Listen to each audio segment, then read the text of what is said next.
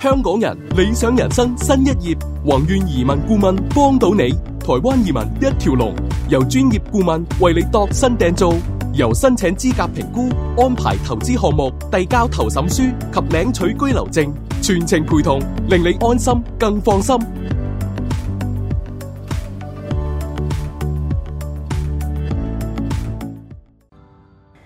宏願移民將會喺三月十三號舉辦英國移民講座，同你講解英國推介樓盤，快啲打嚟六二二一四四三八報名啦！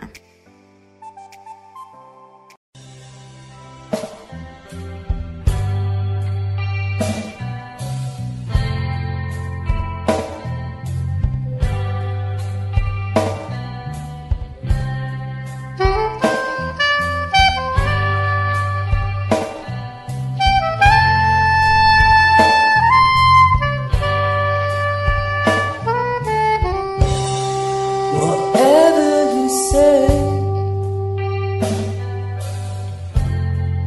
or ever you think, wrong is hard to make. My stone keep on rolling. 音樂博格 music blog。音樂博格同大家見面啦！今日咧，我哋開場咧又講一個即係誒、呃表面上同音樂冇冇關嘅話題，咁但係咧就我哋會諗到音樂嘅。 咁你你你係咪利物浦 fans 啊？哦我唔係，我係車路士你 fans。真係小 fans 啊！但係利物浦以你前同，我講古力字，我識得答你。唉，梗係古力字我都識啦嚇。OK，咁 嗱，你你知唔知以前利物浦嗰、個誒、呃、隊長阿謝拉特啊？係啊，係啊，嗱，佢咧就唔誒、呃退咗退役之後咧，就係咪去咗呢、個誒、呃格拉斯哥流浪啊，做係領隊啊？，啊做做領隊。嗱，佢一做領隊咧就真係贏喎、就、嗯即係砌低咗呢個西路迪喎、西路迪係非常之 top one，即係等於曼聯咁樣咁咁嘅角色㗎。唔知喺蘇格蘭嗰啲 N 咁多年咧，就係、嗰個聯賽冠軍嚟噶嘛。係啊，嗱，咁呢件事點解會引起咗呢個即係成成個即係蘇格蘭震動咧？ 就因為咧佢贏咗嗰個我唔記得係咩杯啦。咁跟住咧就成班人就上街，咁啊你你喺嗰頭啦，就唔知你都聽聞唔聞到風聲啦。 咁咧就跟住咧就俾人嘈，因為點解過上街唔戴口罩啊？就搞到驚話，即係再次咧引起呢個武漢肺炎病菌嘅傳播啊。哦，係啊，係啊，啊，我就覺得誒、我我就冇留意，嗯，因為我嘅專注唔係喺蘇格蘭。嗯，我係睇英格蘭嘢嘅啫，不過係有講過嘅，好簡單咁跳過去咯。因為啊，你咁咁講，香港可以即刻答你一個問題啊。上個禮拜，嗯，上個禮拜蘇格蘭一間好好轟動嘅誒、呃即係類似類似美國阿侵嗰啲嘢嗯，嘅嘅嘅審判咧，就有一個誒、呃、蘇格蘭嘅好高好威望嘅議議長啊。嗯。咁啊就俾俾人哋傳召傳召審佢啦，審佢啲咩咧？最簡單嘅嘢就係話，誒、先生，嗱你咧而家做得好多好多正好正嘢嘅，我都好尊重你嘅。不過咧，我發覺咧，我哋而家要調查你咩咧？調查你同中國有關。嗯，誒、我哋想嚟有單資料咧，就解釋一下。哇，解釋到我真係睇咗好耐，我解來解去都解唔通。咁你明我講咩啦？啊啊啊啊！唉，咁即係其實我想講咧，誒、世界性咧做緊一個動作，嗯即係嗰個動作就係咧，誒、當當一個誒、當一個地球人同全世界嘅人講、嗯我係超人嘅時候，跟住咧就所有嘅怪獸咧就啊調翻轉啦，我哋調翻轉，所有嘅怪獸就群起而攻嘅話俾你聽。而家嘅情況就係怪獸怪獸群起而攻啊！嗱，睇下你嘅超人點搞啊啦！啊，唔係咁啊，我都有少少意外啦，話因為中國嗰個影響力去到咁遠啊，去到蘇格蘭啊，係啊，好深遠噶，嗯唔好睇少啊！即係世界性投資嚟噶嘛，唉，唔好講中國，唉，偉大嘅地方，真係你咁都想捉我嘅啫。誒啊嗱咁樣咧就誒、即係喺蘇格蘭嗰邊咧就誒、一般嚟講咧個嗰個即係社會係比較即係比較悶少少啊，所以就搞到咧就係有一次咁嘅足球嘅誒賽事咧，都成即係啲人啊空群而出走走出去呢、個誒、慶祝啦。咁咪誒蘇格蘭其實係咪得兩樣嘢咧？得得得啤酒同埋呢個即係足球咧？應該唔係嘅。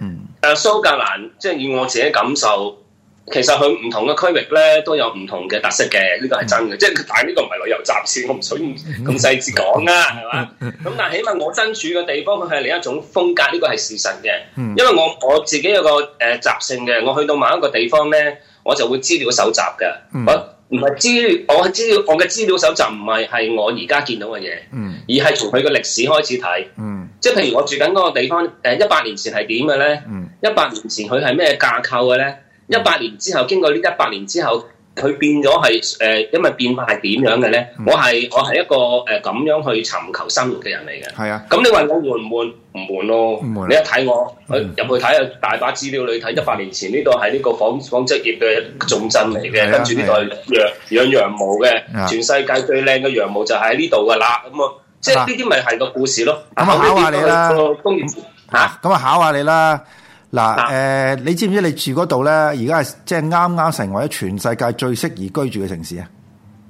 梗係是啦，唔係點會會揀嘅？當日嗰陣時，唉真係阿台長，我唔係流嘅，真係咁啱上下係嘅，同埋真係講真句嘅。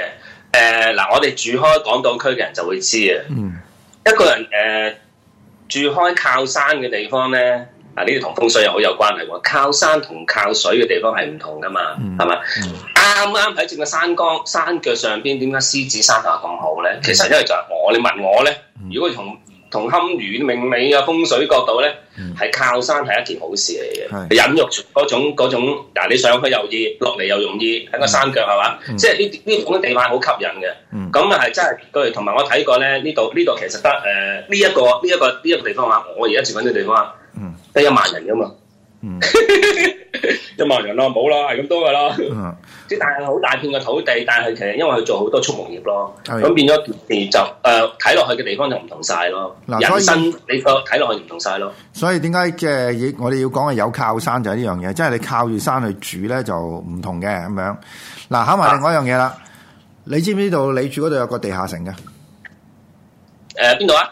我而家你住住緊呢度有個地下城係嘛？有個地下城嘅，係啊係啊，你上誒行咗上去之後，有個誒、呃大概唔知一百誒呃係先係我上過去嘅，有人發現咗呢個地方，咁、嗯跟住咧呢、個呢、個咧誒、呃其實當其時係再遠啲嘅嗯咩咩誒鬥士嗰陣時啊，其實佢哋嗰個地方我嚟做一個即係隱藏嘅地方，嗯即係誒應該係蘇格蘭同英格蘭之間嗰段時間，即係 Highlander、嗯 Highlander 嗯 Highlander 嘅事件嗯。嗰段呃誒出現嘅，我唔知有冇記錯啊，你去糾正我。嗯嗱，咁但係咧，我哋個主要題目係講音樂啦。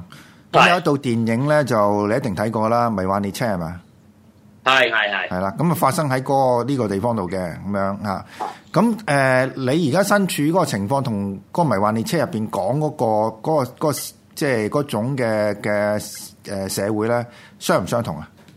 因為而家而家係 lock down，我冇辦法見到真真正嘅面目。但係如果你用我我而家見到左緊嘅嘅睇法咧，嗰種感覺咧，誒、我講人啊嗯，我講當地嘅人啊，其實咧我就覺得而家當地嘅人咧就非常之和善嘅。嗯但係我你話有冇啲係誒叫做低收入家庭咧？嗯誒、教育水平比較低啲有。嗯我去我我好得意嘅，我唔係淨去超市嘅，我專登走去雜貨館買嘢嗯嘅。個、原因係咩咧？我入雜貨館，我就會見到好多人生百態啊嘛，嗯即係等於我入入茶餐廳一樣。嗯咁、我就會見到咩咧？見到有啲比較誒誒誒教育水平比較低少少，咁、嗯但係佢哋都係都係禮貌嘅。但係你會睇到一啲嘢，睇到啲乜嘢咧？誒、嗯睇到佢哋可能誒喺、香港人嘅角度係叫一啲唔好嘅習慣啦，但係佢哋覺得係好正常。就譬如咩咧？誒、呃舉措， 好平常嘅事有。咩咁啊有咩咁特別啫？處係啦，好平常嘅事嚟 嘅，喺嗰邊嚟講係啊嚇，即係即係我喺街度都見到見到嘅啲，又即係就算一個流浪者啊，嗯即係有次我行過，咦咁型嘅，對緊重喎，嗯 即係你明明嗰、個嗰、個 case 咧係唔同嘅，咁、嗯但係整體嚟講咧，即係誒，我我我仍然覺得係冇問題啊， 嗯冇問題意思係人生人生係百態㗎啦。嗯你你要誇張嗰件事，咁咪咪誇張咯。即係我哋香港，因為我成日覺得香港人嗯冇辦法啦，太細啦，誒得幾個節目咧，人就可以揾嘢。咁個政府可以做政府其實做緊乜嘢？政府永遠都係每一日攞攞個濕值，揾濕值去將嗰件濕值放大。嗯我唔我將我覺得呢件事啱晒我啦，嗯咁咪將件事放大佢咯，放大一百倍嗯，全部同我一齊做呢樣嘢。嗯而家而家喺我想話俾所有香港嘅觀眾聽，根本香港嘅媒體就係做緊呢樣嘢，每日做咩？跟住一個主話題、主幹線去做嘢，嗯放大一百倍。你冇辦法啦，你每日開嘅電視機，等佢哋個個睇嘅都係呢啲嘢。嗯係嘛？即係等於恐怖片，我而家屌你老母咁樣，日日都日開，點知發覺一開電視機就屌你老母咁，就係咁咯。嗯。不過唔講屌你老母咁解啫嘛，係咪？咁嗱，佢即係哋誒佢哋誒，我講我講多句，係咁跟住咧就誒蘇格蘭呢度其實誒我我講過嘅，我我附近呢度就有一間開開 band show 嘅地方。嗯係啊，你諗下，去到一個灘嘅地方，誒、一個郊區都有都有呢個 band show 地方，咁我就覺得誒冇、問題咯。嗯對於一個中中意音樂嘅人嚟講，嗯我我期待我期待佢佢佢落單完之後，我走去睇 band show，係咁簡單啫嘛。如果有機會，我咪拍俾你睇咯，係咪？嗯。嗱嗰邊咧，據我所知咧，就誒好快嗰個 lockdown 會會會放寬嘅啦，因為誒喺英國嗰邊已經係四月會放寬嘅啦。咁蘇格蘭，我覺得雖然可能係遲少少，但係都唔會太遲啦。而家我哋以嘅估計咧，就年中之後都應該正常翻嘅啦。咁嗱，你你頭先提到啦，就係 band show 啦。咁而家蘇格蘭即係佢哋普遍聽咩音樂㗎？如果老舊嗰邊咧，始終都係玩睇翻一啲誒誒卡式嘅，亦都係真實嘅。佢哋好多拍嘅劇都係調翻轉頭嘅，都好八十年代嘅嘢嚟嘅。嗱，真嘅，真嘅，真嘅，真嘅呢個事實嚟嘅。咁但係就誒誒、年青嗰批咁當然唔係睇呢啲啦，佢哋其實呢啲係因為係係全世界做緊同一動作嘅人嘅心情啊，嗯去緬懷翻嗰陣時光輝歲月啊，係都係做緊呢一樣嘢。係誒誒，佢攞翻好多，譬如我哋成日都講噶啦，我哋早以前啲節目都係咩 Duran Duran 啊、George Michael 啊，即係即係 cut through 講句嗰啲嗰啲冚唪唥唔見咗嘅，全部係係做呢啲，嗯唔使版唔使版權啊嘛，你老 味，即係我咁諗嘅第一個第一個直覺就咁諗噶啦啊嚇，第二個直即係就算俾都俾少啲啦嚇，bargaining power 冇咁大。第二樣嘢就誒、事實上佢嗰個年代係一係一個光輝嘅嘅年代嚟嘅。嗯佢佢哋覺得，佢哋甚至乎佢哋英國人、本土人都覺得嗰、個年代係令到佢哋誒成件事起步啊！嗯英國啊，嗯成個經濟係某種狀態，係英英國嘅音樂係搭同埋時裝帶動到佢哋嘅形象起翻飛，同埋呢一次嘅起飛，我上一次講好耐之前講過，唔係皇族身份啊，係係人民身份，呢、嗯個就係分別啦。嗯唔係人，唔係唔係皇族帶你去邊度？誒六十年代、七十年代去去好多咩殖民地國家去宣傳英國產品，唔係喺英國自己人做一啲做一啲誒、呃 industry 嘅嘢出嚟，係帶間接帶動成個成個英國嘅事業向向外走嗰陣時就係、嗱，咁啊嚇，即係你記唔記得當年咧，即係頭先提下八十年代咧，有隊蘇格蘭樂隊叫 Big Country 啊，記得記得。唉，好嘢真 係，啊！喂，仲有啲好嘢嘅，記唔記得有隊有隊樂隊？誒、呃我唔記嗱，我唔肯定佢係邊個角角誒角度嘅，但係我覺得嗰個樂隊好好厲害。R.E.M. E REM 啊，唉，REM Speedwagon 係咪啊？頭先啊唔，REM 係唔係唔係唔係唔係啊 R.E.M. 啊！ Rapid Eye Movement 啊嘛，我知道啊，我哋而家將係數啦俾係你啦嚇，呢隊樂隊咧有有有令我讚歎嘅地方係乜嘢咧？嗯佢佢又係另一隊超時空嘅嗯超時空嘅樂隊嚟嘅。佢點超時空咧？就係、誒，佢、係應該接近九十年代嘅。嗯咁但係咧，佢播緊嘅誒當其時咧，有我誒個 video 咧係點咧？佢成個 video 咧，誒、MV 我講，佢係用緊六十年代嘅背景，但係個背景係好簡單嘅，喺條高速公路裏邊。然後高速公路裏邊咧，成個畫面咧一 shot 過嘅，可以差唔多我叫一 shot 過。但係裏邊咧，阿台長你會好中意睇嘅嘢咩咧？象徵意義好多隱藏嘅信號喺裏邊。嗯即係佢每一件物件咧都代表咗一啲一啲嘢，大家要細心睇嘅。但係最勁、最勁、最勁嘅嘢係咩咧？就係、嗰、個嗰、個 MV 裏邊咧，係佢本來唱緊段對白啦，即係佢唱緊個歌詞啦。但係裏邊咧嗰個、呃、歌詞嘅字幕咧，喺某一段咧，佢係完全唔跟嗰個歌詞嘅，唔跟唱嗰段嘢嘅，嗯咁咧好多年咧我都解唔到呢個謎，因為嗰陣時個年嗰、個嗰個分析力冇咁強啊。嗯但係後期我就發現咗原來好好很勁，勁咗邊咧？其實佢將成個政治背景咧講晒出嚟，擺晒落只 M V 裏邊。唔好睇住一架運油車行過喺個喺個主角後邊行過咁簡單，好似冇冇冇關係。其實完全有關係。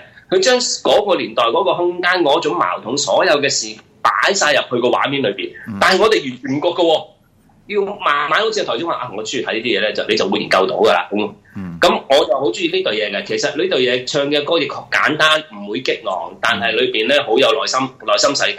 嗯咁、所以佢拍出嚟嘅 MV 咧，就用咗呢種模式啦。係啊我介紹完呢隊樂隊啦。係啊咁誒誒補充啦，REM 就即係我一路記得應該係美國嘅，亦都係一啲叫做係誒、呃即係好有政治嘅觸覺啦。係啦，嘅嘅係啊嘅樂隊非常有政治嘅。啊，即係我我我提供嗰個 M M V 就係話佢精彩嘅地方咧，就係四分鐘四分鐘裏邊咧唔激昂，但係得最後唔係最後咩係咩呢？啲人突然之間全部衝由架車裏邊衝晒出去，嗯行晒出去裏邊。其實講緊一啲誒誒，唉，今日等於我哋成日都見到嘅咩咧？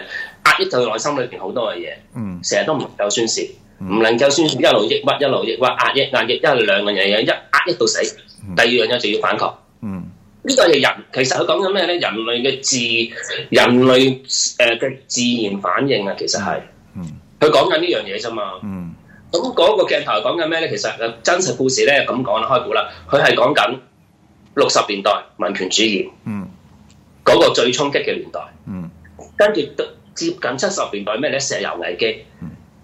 咁所以點解後邊有架好大嘅運油車會經過咧？我嗰嗰陣時當年喺點解無啦啦整個整個運油車喺隔離後邊咁行過唔知，後尾研究跟住你哋中意關心政治歷史，你就會明白哦，原來佢講緊呢樣嘢。但係佢唔使講俾你聽，仲有最重要一樣嘢就係咩？成個 video 上面有條頂嗯有一個人着住西裝，白色嘅西裝嗯，佢跟住將啲嘢抌落去條橋度，其實咩咧嗯？其實等於一個天使，將話俾你聽佢嘅宣傳單張裏邊就係表示話俾你聽，嗱你你哋應該要 action action action 咁樣咯。嗯。嗱，最尾要提一提啦，因為呢隊樂隊咧曾經都為緬甸出過聲㗎， 不過就誒冇冇噶，呢啲人始終始終一定會發聲咯。係因為佢佢係佢係真係幾幾有感動嘅，即係等於啊，應該咁可唔可以咁講？我應該可以咁講嘅。誒、嗯即係 Beyond 嘅黃家駒一樣咯。嗯啊我講 Beyond 嘅黃家駒啊，你大家要搞清楚嗯一一個東西啊，唔係唔係話其他唔係，不過佢係好強烈嘅一個人咁樣。係嗱，好啦，我哋第一節結束，我哋下一節再翻嚟啊。好啊。